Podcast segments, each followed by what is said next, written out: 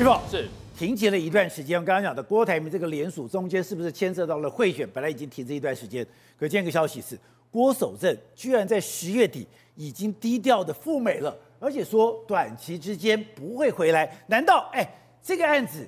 已经冲到郭守正了吗？对，我们来讲这个案子，其实到目前为止已经有将近二十个案子，已经羁押了将近十八个人。然后那时候我们不是有讲过吗？减掉办案，尤其是北三检、市检、新北地检署跟台北地检署办案是有节奏的，棒棒棒棒一路打下去，打下去我们不会停啊。可是突然之间就停了，停了，停了，而且他真的停了。而且他什么时候什么时候离开台湾呢？郭守正现在来讲的话，他们内部人说呢，他是十月二十四号。最后一次看到他，因为他是郭董最相信的人。你不相信亲儿子，你相信谁嘛？对不对？所以呢，二十四号之前之后，大家都发现人怎么不见了？但是没有人敢问，没有人敢问。十月二十四号，这是一个关键点，我们来看一下什么叫十月二十四号。案子一开始怎么办的？从市市检十月十七号先办到这个王基珍，然后呢，二十号的事件北投大亨一路办下来，真是办到谁？办到了竹联帮的钟馗，一路办下来，办到这个时候呢，大家就想说完蛋了。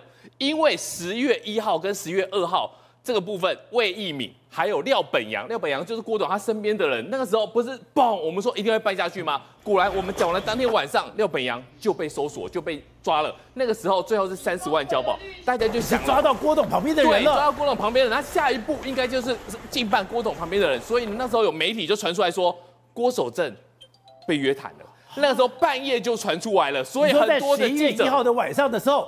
一直在整个台北政坛都在传，对，郭守正被约谈了，郭守正被约谈了，可是一直看不到郭守正，搞了半天，他十月底就出国了。对，所以呢，他可能就是在十月二十四号之后到他十一月一号之前呢，他就离开了台湾。而且他怎么离开台湾的？他非常秘密离开台湾，他没有订机票，人家家里是有私人飞机的，郭董有一台湾流，所以呢，坐着湾流就飞去美国了，私人在一起走的。如果不是这么紧急的情况之下，你有需要，砰，就直接过去吗？直接过去之后呢，现在问他们到底为什么呢？他们说都没有，都不知道。现在来讲的话，郭守正可能是去去收一笔美国很重要的账，有什么账需要深创的董事长需要你郭守正去去收？现在来说的话，现在有人传出来，这被十八个被羁押的人，有人脚软了。有人脚软，对，有人点出了郭家人，但是到底是谁也还不知道，到底点出谁也还不知道。可是为什么现在减掉的步骤停了？可能就是要等他，等这一个人，因为所有的东西都已经弄了。因为我们常常讲，你先查这个所有的东西，那都要查什么？查金流。对，反走过必留痕迹，金流才可以串起所有的故事。而这个金流。在整个郭台铭总部里面，刚刚讲到，你今天有这么多人来帮你处理，有人给五百块，有人给五呃两百块、三百块，多少钱？那中间这个钱整个汇流出去，源头到底是谁？对，其实我们要逆向工程，这些人一开始被抓的都是签连署书的人，既然团爸团妈是负责收连署书的，一路一路往上交，被羁押的人有人点出来了。这个东西跟上面是有关系的。好，重点是谁？重点就是廖本阳。廖本阳，他的手机被扣了，他的电脑被扣了，啊、所以现在正在还原。手机、电脑都被扣了。对，所以现在正在还原他的手机跟电脑。不要忘了，他当时候是三十万元交保，所以他所有东西都已经交出来了。然后我们也慢慢的发现一件事情。一开始大家觉得很奇怪，廖本阳跟郭董什么插上线的？因为廖本阳那个时候做了一个口水机，就可以测出来你有没有 COVID-19 嘛。所以郭董去帮他站台，甚至去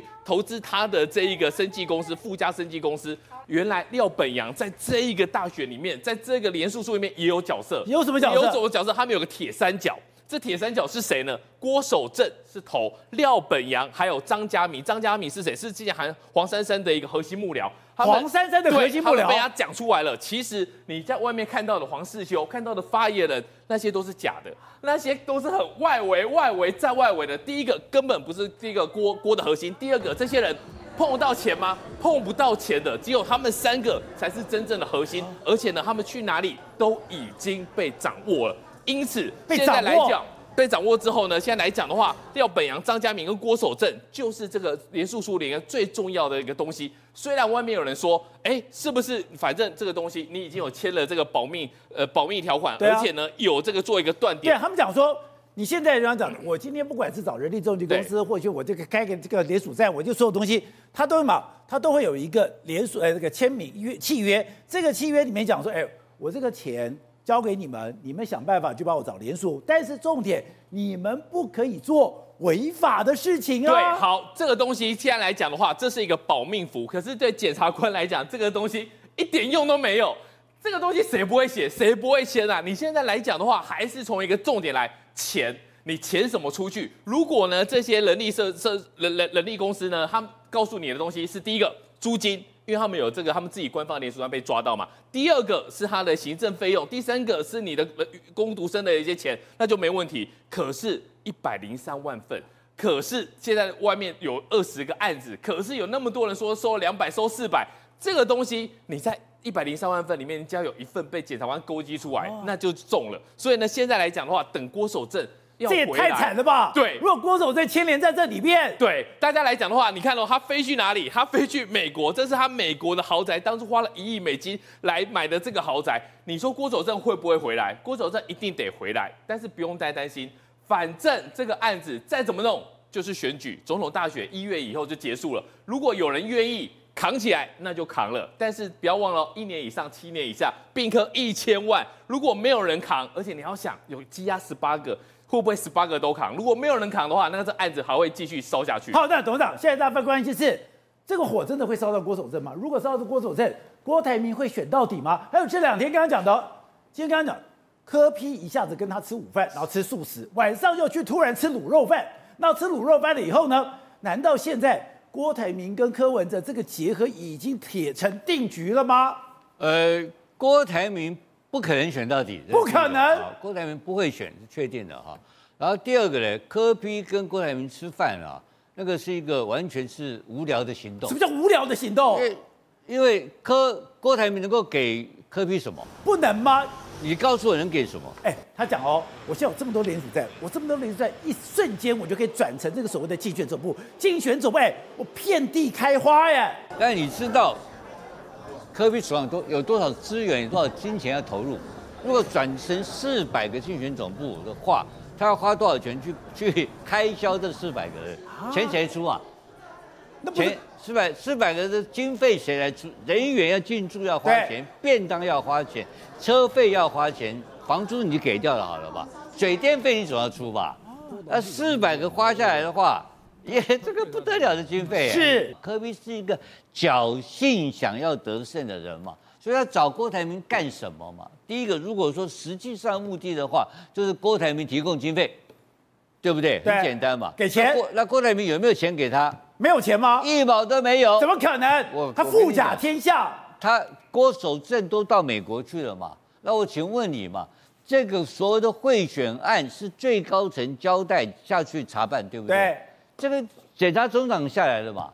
检察总长上面是谁嘛？总统。当然，总统交代最高层交代要搞郭台铭，搞死他嘛。那我请问你，郭台铭现在的手机、电话、行踪被监控了没有？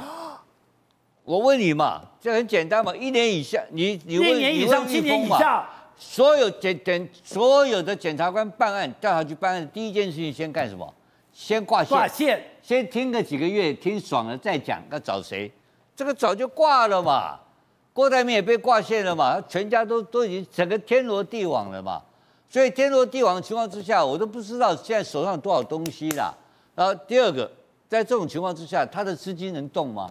所有的账号通通被盯被盯到了嘛，郭台铭敢动他的钱吗？不敢吗？当然他没钱可动了，没有钱可以动，没有行为可以做，所以到现在为止，郭台铭叫做。没有牙齿的老虎，那那干嘛？柯文哲又要跟他吃午饭，又要跟他吃晚饭、中午饭，特别迁就他吃素食，晚上还吃了卤肉饭。他根本不懂嘛，他还以为这个是还是一个说说首富嘛，现在不是首富嘛。对，现在谁要跟他联络嘛？没有人敢跟他联络了嘛。现在跟他联络的人电话就被挂了。你就跟他联络一下，明天电话就挂到你家了。是这样子吗？哎，当然是这样子，因为有理由挂线我。哎，我是调查局，有机会听到刘宝杰跟他讲话，哎，我高兴死了，我顺便把刘宝杰挂上去，那些通通都都被监控，所以我就讲再确定一下，郭台铭现在就等于身无分文，好不好？那你柯文哲去混什么？第一个柯文哲可能不懂，跑去跟他混啊。第二个柯文柯文哲是懂。要干什么？我说唬唬烂嘛，做新闻嘛，又是蹭嘛，他是做个大的新闻。就跟告昨天搞个三个民民调出来的目的是什么？是吧？做新闻啊，没有，然后晚上去他家干什么？做新闻，做一个小时卤肉饭做新闻嘛。我昨天就预估了今天要干什么？拜庙。结果呢？拜庙，拜庙没对照嘛，因为根本没有拖，他只有空军没有陆军嘛。他的陆军有高雄出来的陆军嘛？对，你知道吗？网络上传了一篇一大篇的画面嘛，全部发现那边有黑山队啊，还槟榔渣满地啊，这这个这个这个怎么搞呢？对，所以柯文哲现在只是一个，他现在是想选，要想选的理由，那他最早郭台铭是个完全不合理的事情。